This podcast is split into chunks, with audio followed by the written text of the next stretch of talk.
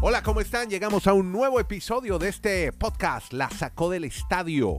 Hablamos de todos los deportes y las ligas americanas con Kenny Garay en Bristol, Estados Unidos, Dani Marulanda en el Retiro, Colombia, la ciudad del Retiro. Yo soy Andrés Nieto Molina, originando vía streaming desde Santiago de Chile. Antes de comenzar a hablar de deportes americanos, apoye este podcast, Garay. ¿Cómo? ¿De qué forma?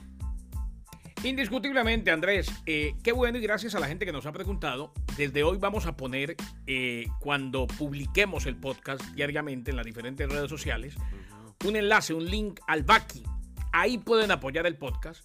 Eh, no importa la cantidad de su contribución, donde quiera que esté. Apoye la sacó del Estadio Podcast en el Baki. Su contribución es muy valiosa para que esto siga por muchos años. Y qué bueno que nos acompaña todos los días. Vaya, haga clic en el link y apóyenos. Deje su contribución, sea la que sea, para la Sacó del Estadio Podcast. Gracias de corazón. Ahí estaremos. Y empezamos hablando de la NBA. Nos preparamos para el draft, episodio pre-draft.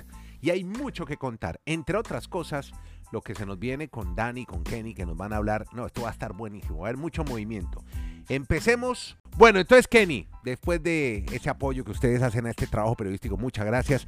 Empecemos hablando de la NBA pre-draft, porque hoy es episodio pre-draft y el episodio de mañana es post-draft. Así que empezamos hablando de un eh, basquetbolista letón que hoy está en el ojo del huracán. Se llama Krista Porzingis, jugador que tiene 27 años, jugador de los Washington Wizards, que ya no vestirá más esa camiseta. ¿Por qué, Kenny? Cuéntenos. Y que llega a Boston, Andrés, un abrazo desde Alaska a la Patagonia, de Arica a Punta Arenas. Sí, señor, Kristaps Porzingis, el letón. Y es que fue un día de montaña rusa, Andrés, que se daba, que no se daba, que se cayó, que fracasó, pero involucraron a los Grizzlies de Memphis y las cosas cambiaron. Los Celtics de Boston, los Wizards de Washington y los Grizzlies de Memphis llegaron a un acuerdo de tres equipos, a un intercambio de tres equipos, que manda Porzingis a los Celtics de Boston a Marcus Smart de los Celtics, uno de los favoritos de Andrés a los Grizzlies, y a Tyus Jones a los Wizards de Washington.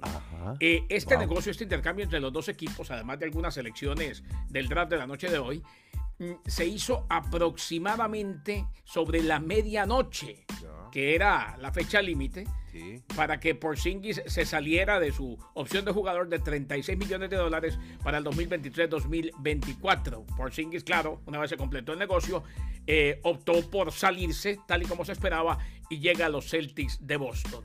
Eh, hubo prácticamente una destrucción de castillo de naipes, hubo prácticamente una locura colectiva y una, un eh, atacazo reestructuración en los Celtics de Boston después de perder ante el Miami Heat. Llega por Singis el leto. Bien, bueno, eso por un lado, por, oígame, pero al pobre a Jason Tatum lo dejaron sin amigos entonces en Boston, lo van a dejar sin compañeros, están desarmando ese equipo de, de los Celtics.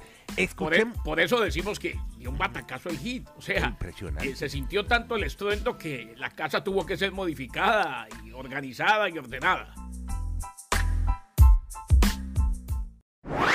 Este es el podcast La Sacó del Estadio con Kenny Garay y Dani Marulanda. Presenta Andrés Nieto Molina. Mire, ahora miremos qué pasa por el oeste porque parece que Damián Lilar, otro de los que también tiene muchas viudas, parece no va a recalar en ninguna de las viudas, sino que se queda en Portland. ¿Cómo la historia, Dani? ¿Qué más, Andrés? Abrazos para Kenneth, para todos nuestros oyentes, le cuento que hoy estoy muy complacido porque yo nunca me imaginé que a estas alturas de la vida iba a aprender y conocer tanto con ustedes, estar en TikTok, estar en Baki y muchas gracias a todos nuestros oyentes que nos soportan día a día, que nos apoyan y pues para que este proyecto siga y lo sigamos disfrutando, sobre todo nosotros tres, pues muchas gracias por todos esos aportes. Dicho todo eso, ahora sí nos vamos a la parte deportiva, que es lo que más nos interesa, en el caso particular. Usted lo ha descrito muy bien, Andrés, hoy en, en, esta parte inicial del podcast, mm. diciendo el pre-draft y el post-draft. Muchos movimientos previos al draft, pero hay que esperar esta noche cuando termine el, el draft lo que van a ser los movimientos a seguir, porque Damian Lillard que como usted también lo reseñó, tiene muchas ofertas, muchos equipos interesados en él, pues la oficina de los Blazers dice, vengas, esperen el draft, que es que lo más probable es que no salga de acá. ¿Y de qué va a depender? Depende de la selección que tengan los Blazers. Si es un muy buen jugador, eso haría convencer a Don Damián, Damian Lillard, que se quedase con los Portland y dejaría, como dicen muchos en Colombia, con los crespos hechos sobre toda la fanática de Miami, que estaba muy ansiosa ansiosa mejor que este jugador llegara o recalara en el Miami Heat. O sea que hay que dar un compás de espera, pero por el momento ese draft va a definir muchas situaciones en el futuro de don Damian Lillard, que realmente es una gran figura de la NBA. En el próximo episodio ya les tendremos ya les diremos cómo quedaron entonces conformados los equipos, quiénes llegaron, quiénes se van las altas y las bajas después de ese draft que va a estar apasionante y que tienen, como hemos dicho, a Wembayama, es que se llama Wemby, ¿no? El francés, Sí. como la gran Víctor. A los estrella. Spurs. A los. Víctor, o sea, ya tenemos a don Damián, pero llegó don Víctor, aunque Exacto. no me gusta mucho porque don Víctor es mi papá. Wemby, Wembaniama. Eso, muy bien.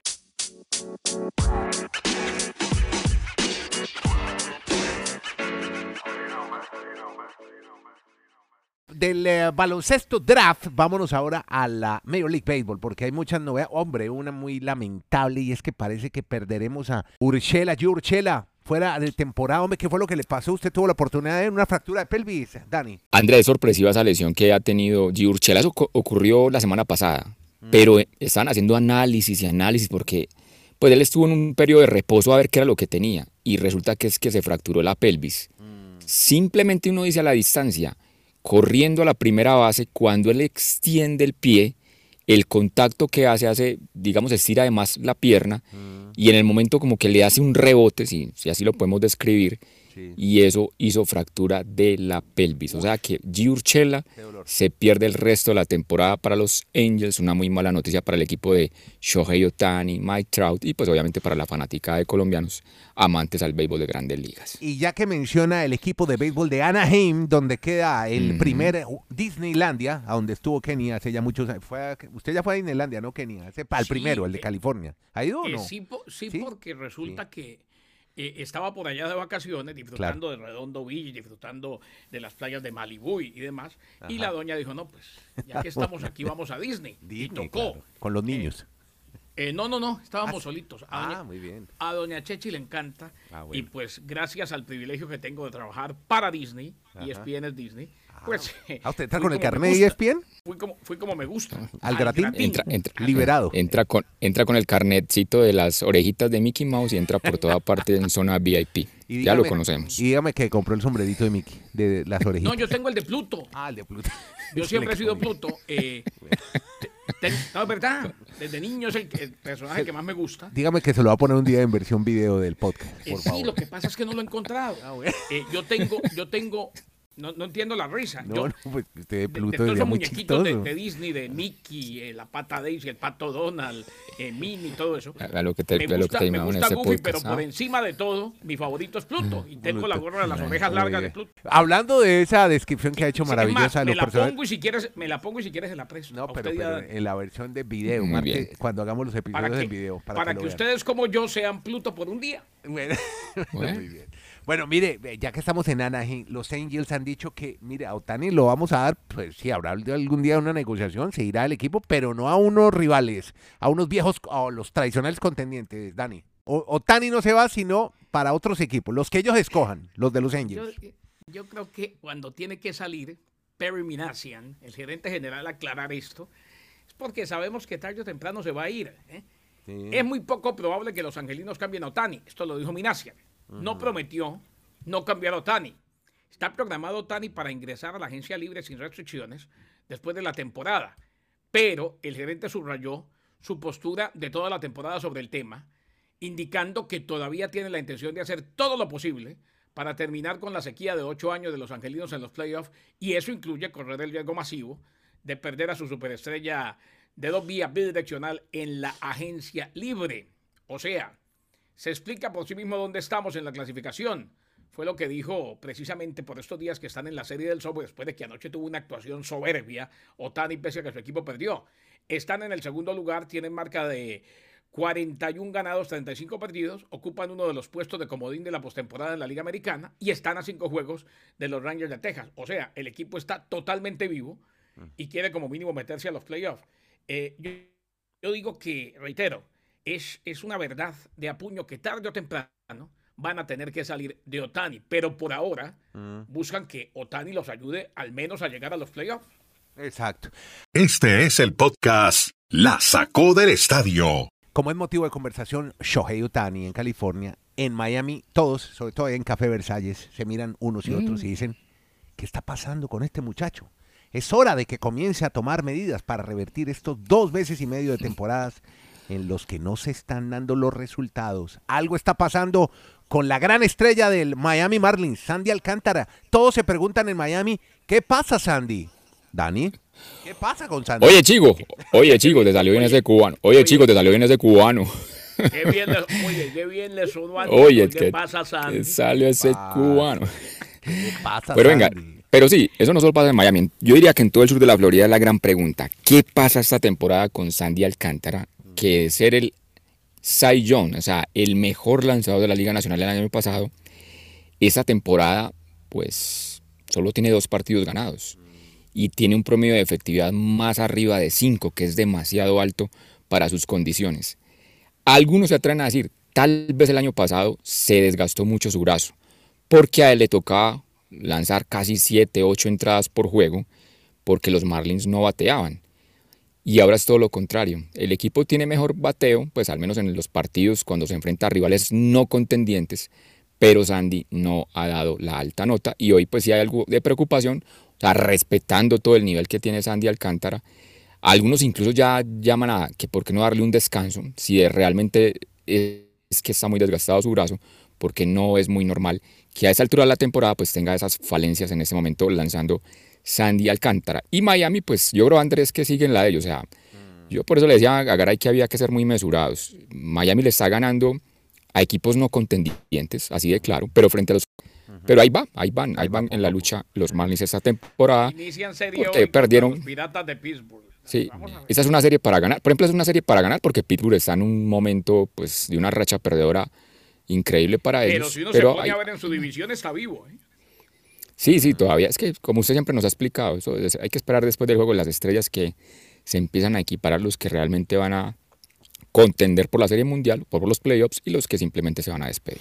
Leo a un columnista del Diario Libre de la República Dominicana, se llama Dionisio Soldevilla, sobre Sandy. Muy amigo mío, ¿eh? Eh, bueno, Dionisio No, bueno. dice, bueno, A ver, a ver, no, no muy, no muy amigo, amigo. amigo, amigo. Perfecto, pero bueno. Amigos, Él ha amigos, dicho- amiguísimos nosotros, ¿cierto? No, No, ni eso. No, ustedes son hermanos. Lo que pasa es que no, no vuelvo a decir muy amigo mío porque dígame, amigo, es amigo el queso Maro. del ratón y se lo come, el ratón del queso y se lo come todos los Esa, días. fa- esa es pura frase de Andrés Maroco, siempre me la dice. Amigo, el ratón del queso. Pero entonces dice Dionisio, Es la verdad y todos los días se lo come. su localización no es la misma. Sí, su sí, sí, recta tiene la misma velocidad, pero no la puede poner en el lugar que quiere. Eso le ha causado Exacto. inconvenientes. Los Marlins tienen que reencauzar al dominicano, dándole un tiempo libre extra o buscando otra alternativa. Dice el amigo, no el mejor amigo, Dionisio Soldevilla de Kenny Garay. No, es en que el Diario Libre. Dionisio, Dionisio Soldevila es eh, compañero, lo conocimos en ESPN, estuvo en ESPN, eh, República Dominicana y también algunas veces en programas con nosotros y en televisión. Eh, Dionisio Soldevila tiene un programa con Enrique Rojas celebrado Quique. todos los días en República Dominicana que se llama Grandes en los Deportes. Uy, qué bueno. El abogado Soldevila es uno de los cronistas de alta credibilidad en Quisqueya. ¿Cuánto, perdón, perdón la indiscreción, ¿cuánto mide el señor Soldevila? ¿Por qué? La estatura. No, porque me gustó, me gustó mucho ese nombre que acaba de mencionar Garay, porque si es de la estatura de Enrique Rojas, por eso se llaman los grandes de- del deporte. ¿O no es así? No, eh, Enrique Rojas es pequeño de estatura, pero Grande enorme. de corazón. Por eso, por eso, por eso. Me imagino que el señor Soldevilla también. No, lo mío es más que yo soy pequeño de estatura, pero tengo un, un pie más grande que tiene un corazón más grande que todo Bristol.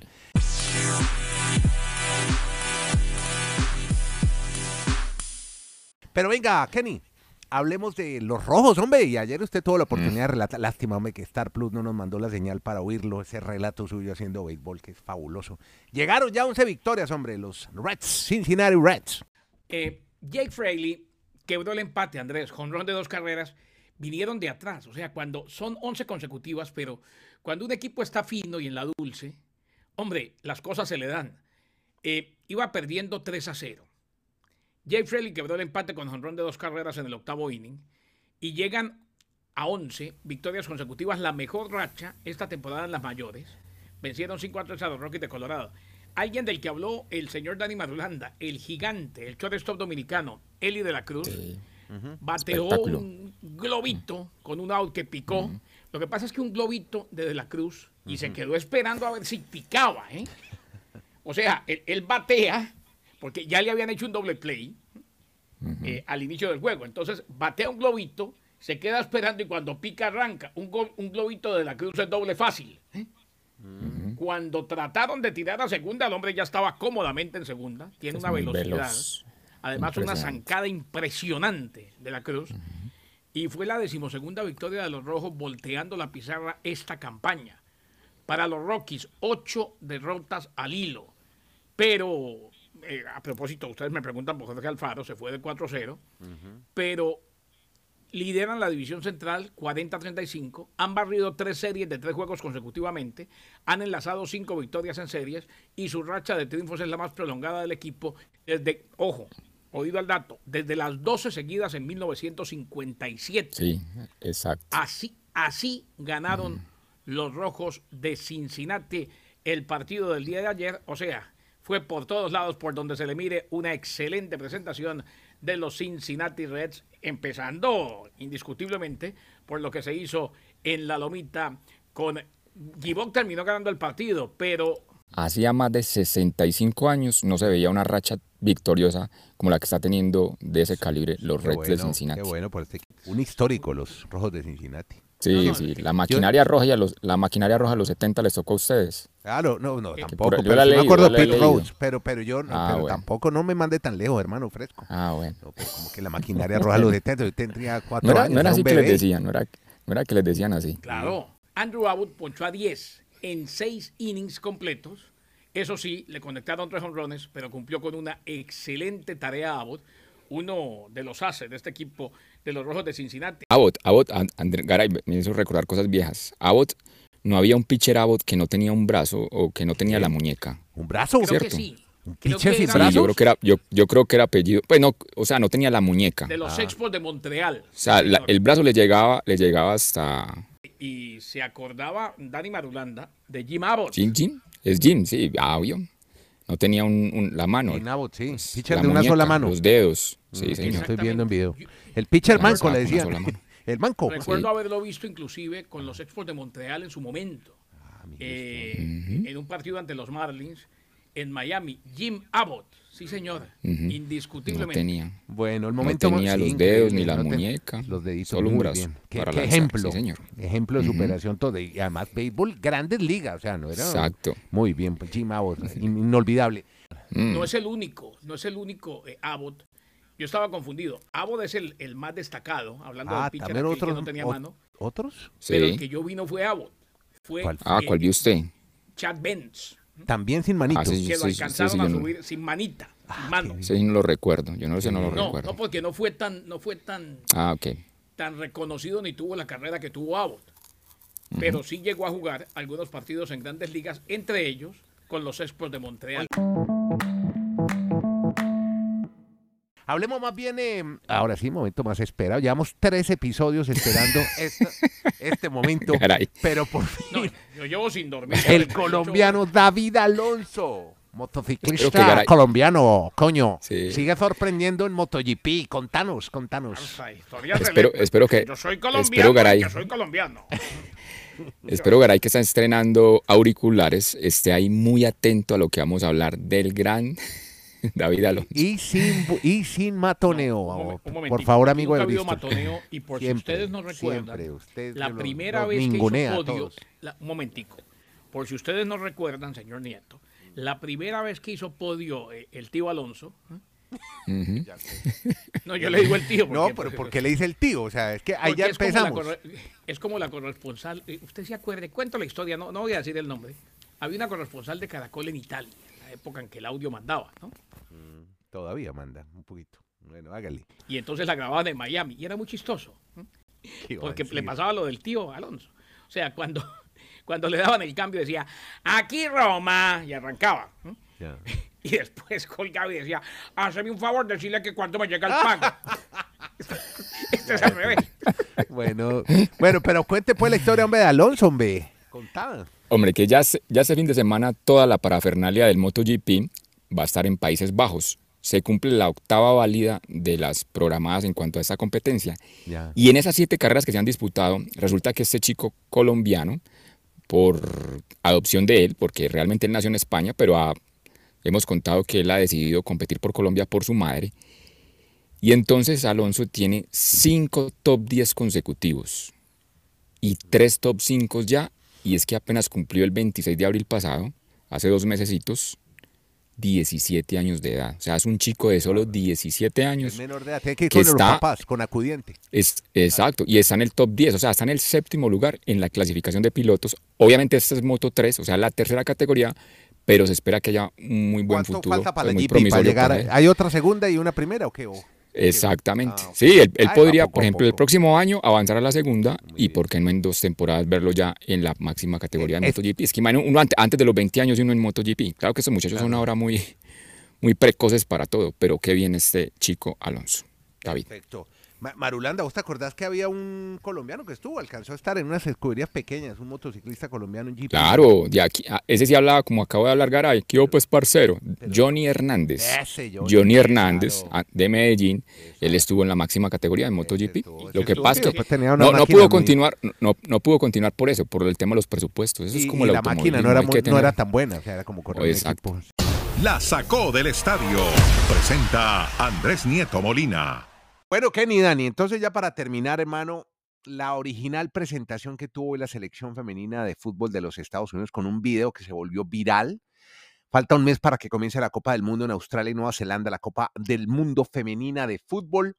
Y hubo saludo, entre otros, de el presidente de los Estados Unidos, Joe Biden. Prepararon un video que ha causado furor en redes sociales. For nearly 40 years, the U.S. women's national soccer team has epitomized what it means to be a champion. From lifting trophies to fighting for gender equity, these women have been a source of inspiration to Americans of all ages, our family included. Joe and I can't wait to watch. Bueno, entre otras cosas, dice que el equipo de los Estados Unidos ha sido fuente de inspiración para muchos americanos. Por casi 40 años, la selección eh, de fútbol femenino ha sabido demostrar que son unas verdaderas campeonas, dijo el presidente, por levantar trofeos, porque son eh, fuente de inspiración para los americanos de todas las edades. Fueron algunas de las palabras muy bonitas que dijo el presidente de los Estados Unidos, Joe Biden. También otra que saludó, que vale la pena destacar, es la cantante norteamericana Taylor Swift. Taylor. I have been tasked with the incredible responsibility of announcing to you another teammate on the U.S. Women's World Cup roster. It is my honor to announce to you number 13, Alex Morgan, someone who I consider a friend, someone I'm a massive fan of. I'm such a huge fan of the whole team, and I can't wait to watch you guys play this year. Congratulations, you guys, and I will be watching. Bueno, dijo, soy Taylor Swift, tengo la responsabilidad de anunciarles a otra integrante del plantel de los Estados Unidos. Un honor presentarles a la número 13, número 13, Alex Morgan, a quien considero una amiga y de quien soy una gran fan. No veo la hora de verla jugar y felicitaciones a ustedes, chicas. Las voy a estar mirando. Eso dijo Taylor Swift, así como nosotros también vamos a estar mirando el Mundial Femenino, no solamente apoyando a Estados Unidos, sino a las selecciones latinoamericanas y a Colombia que trae un gran equipo encabezado por Linda Caicedo. Bueno, y con esta nota, Kenny Dani, llegamos al cierre de este podcast que se llama La Sacó del Estadio.